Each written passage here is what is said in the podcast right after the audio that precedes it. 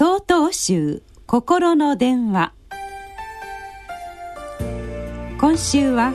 「忘れない」と題して長野県長慶寺鈴木健信さんのお話です。皆さんは先の戦争が終わった日というと8月15日を思い浮かべるのではないでしょうか。しかし1945年8月15日を過ぎても一部の地域では戦闘が続いていました。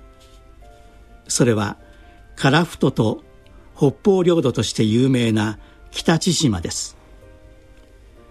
特に樺太は25日まで戦闘が続き多くの人々が犠牲になったと言われています。その最中に起きた悲劇が真岡郵便電信局事件です。電信局に勤務していた電話交換手の女性数名が迫ってくるソ連軍を見て絶望し自ら命を絶ったという痛ましい事件でした。戦争という極限状態では何が起こっても不思議ではないのかもしれません。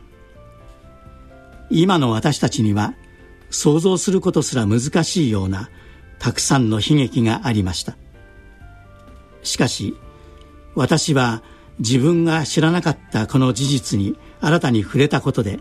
大変なショックを受けました。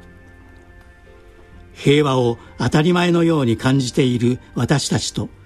彼女らが置かれた状況の違いはなんと大きいことでしょう。今年は太平洋戦争が始まってから70年が経ちました。そして時の流れとともに戦争の記憶が薄らいでいるような気がしてなりません。そのような中私たちができることとは何かを考えてみましょう。それは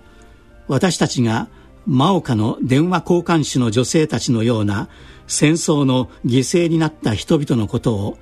さまざまな記録などに触れて思い致し折々の機会にその犠牲を決して忘れないことです。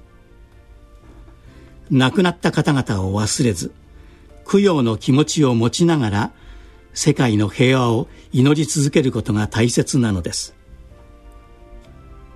私も日々のお勤めの中で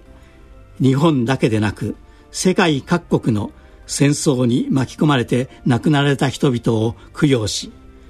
平和への祈りを捧げていきたいと思います。